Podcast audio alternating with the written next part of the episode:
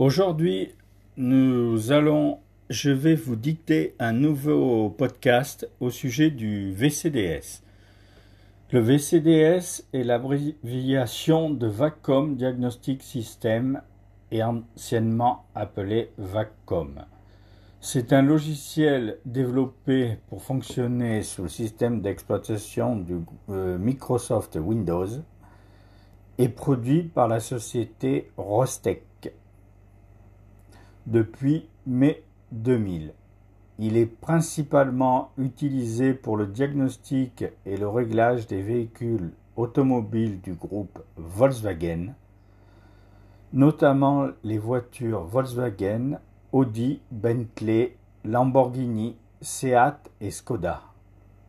Le nom de Vacom dérive de l'acronyme de Volkswagen Auto Group, autrement appelé VAG, l'ancien nom du groupe Volkswagen.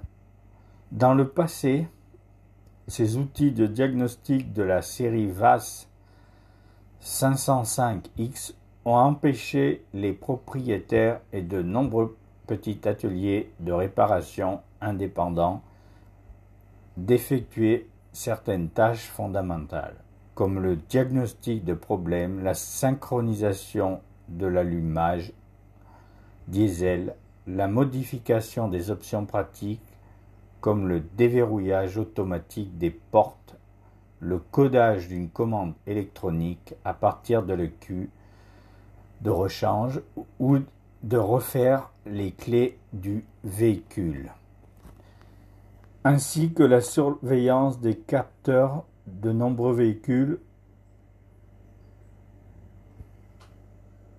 pour le diagnostic des problèmes.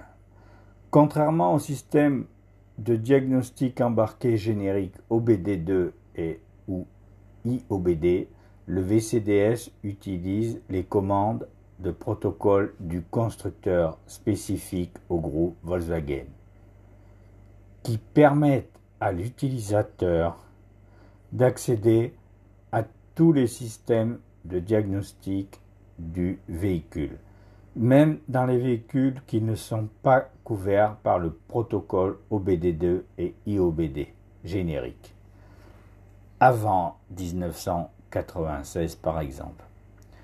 En général, il y a deux façons d'utiliser ce, logiciel, soit sous forme de logiciel, de pro-logiciel, pardon, entre parenthèses logiciel et matériel, distribué par le fabricant ou ses agents soit en construisant votre propre interface et en, l'utilisant avec la version shareware du logiciel, accessible au public mais limité.